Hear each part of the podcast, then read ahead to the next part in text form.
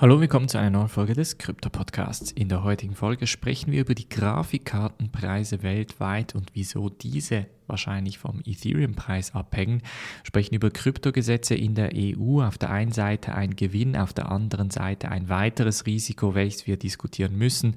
Und in Rio de Janeiro kann man bald Immobiliensteuern mit Bitcoin bezahlen. Bevor ich aber loslege, Leute, ganz wichtig, diese Woche kommt der NFT-Kurs heraus. Wenn du diesen NFT-Kurs noch zum Vorbestellerpreis haben möchtest, kannst du das Ganze in der Podcast-Beschreibung finden.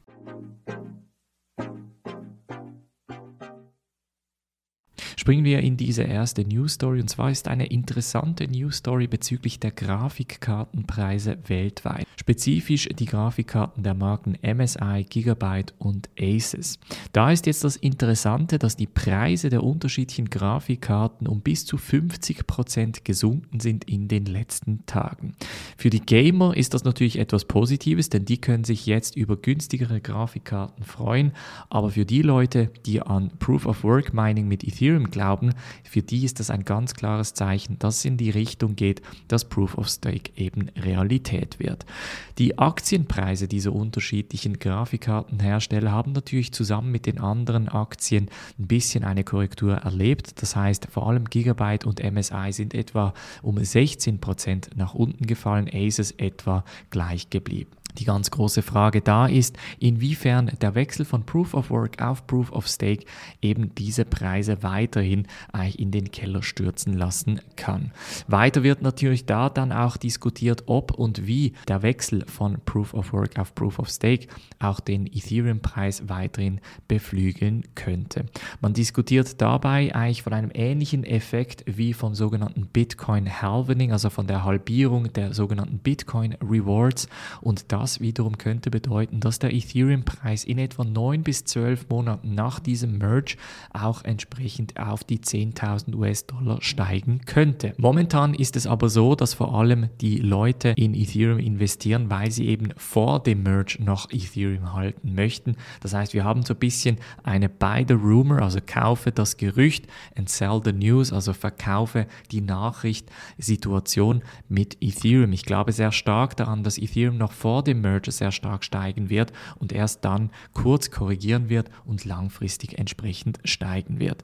Wer da indirekt in diesen Markt investieren möchte, könnte das eben mit diesen Grafikkartenherstellern machen, wenn man daran glaubt, in eine Long-Position. Wenn man daran nicht glaubt, könnte man da auch in eine Short-Position gehen. Dann sprechen wir über die EU-Kryptogesetze, denn die sind nach wie vor sehr, sehr wichtig und tagesaktuell.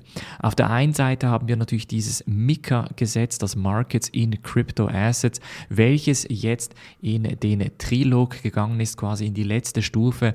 Und da sieht es so aus, als wären wir auf der sicheren Seite. Das heißt, es wird sehr wahrscheinlich kein Bitcoin-Verbot geben und kein Proof of Work-Verbot. Was allerdings gleichzeitig passiert ist, ist, dass ein weiteres Gesetz jetzt aktuell geworden ist, bei welchem man sich wirklich fragen muss, was die Leute sich dabei denken, beziehungsweise wieso diese Gesetze so durchbringen möchten. Es geht nämlich darum, dass zum Beispiel eine Transaktion von 1000 Euro direkt von der Börse getrackt werden muss. Das heißt, wenn ich jetzt ein 1001 Euro in Kryptowährung von einer Kryptobörse an meinen Kollegen schicken möchte, dann muss ich ganz klar zeigen, wer mein Kollege ist, die Adresse etc. Das heißt, diese sogenannte FATF Travel Rule ist das, welche von dieser Financial Action Task Force durchgebracht wird, soll nun auch in allen Kryptowährungen Kryptobörsen in der EU durchgebracht werden. Und das wiederum könnte natürlich nicht nur die Innovation stoppen, sondern auch das Vertrauen in das System, denn dann hat man so ein bisschen tiefe Einschnitte in die Privatsphäre der Leute. Das heißt, man kann jetzt zum Beispiel nicht eben, wie gesagt, diese 1001 Euro verschicken, ohne da ganz klar die Adresse und die Information der Person und des Empfängers anzugeben. Ich gehe aber sehr stark davon aus, wir haben das bereits in Kanada erlebt, zum Beispiel haben kanadische Coinbase-Nutzer Nutzer eine E-Mail erhalten, bei welchem sie gezeigt haben, dass per sofort Transaktionen über 1000 kanadische Dollar ganz klar mit dieser FATF Travel Rule getrackt werden. Ich vermute, dass etwas Ähnliches im EU-Raum passieren könnte. Dieses Transfer of Funds Regulation hat sehr starke Argumente in der EU-Kommission und ich befürchte, wie gesagt, dass es durchkommen könnte. Auch hier gilt natürlich wie immer, dass man die EU-Parlamentarier anschreiben kann und dass man hier ganz klar auch zeigen kann, dass man da dagegen ist, beziehungsweise wieso man da dagegen ist. Also ganz wichtig, dass man sich da jetzt auch noch aktiv daran beteiligt. Das Ganze wird am Donnerstag gewotet. Wie immer würde ich das auch sehr gerne in der Mitgliedschaft mit euch live mitverfolgen. In der Mitgliedschaft können wir vielleicht auch einen Livestream aufmachen, falls du noch nicht Mitglied bist. Natürlich auf bluealpineresearch.com slash Mitgliedschaft. Und zum Schluss sprechen wir noch über Rio de Janeiro, denn die werden per 2023 Bitcoin für Immobiliensteuern akzeptieren. Und zwar hat der Bürgermeister Eduardo Paez mit dem Binance CEO eine Art Handschlag-Deal gemacht, bei welchem er gesagt hat, wenn ihr nach Rio kommt und ein Büro eröffnet, werden wir Bitcoin für Immobiliensteuern akzeptieren.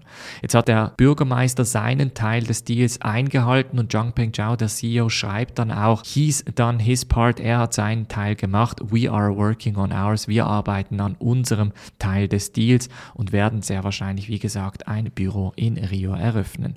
Das ist natürlich eine interessante Dynamik. Auf der einen Seite möchte Binance weltweit natürlich mehrere Offices eröffnen, beziehungsweise weltweit eigentlich die, den Platz der Nummer 1 Kryptobörse und idealerweise der Nummer 1 regulierten Kryptobörse einhalten. Und auf der anderen Seite können solche Partnerschaften natürlich zusätzliche Medienpopularität für Bürgermeister und lokale Politiker bedeuten. Von daher ist es eine Win-Win-Situation und wenn man natürlich dadurch die Adoption von Bitcoin steigern kann, ist es natürlich umso besser. Es bleibt also sehr, sehr spannend im Krypto- und Bitcoin Markt. Wie gesagt, wie immer, falls ihr noch nicht Mitglied seid, unbedingt auf bluealpineresearch.com slash Mitgliedschaft, um euch anzumelden. Wir hören uns morgen wieder. Macht's gut und bis dann.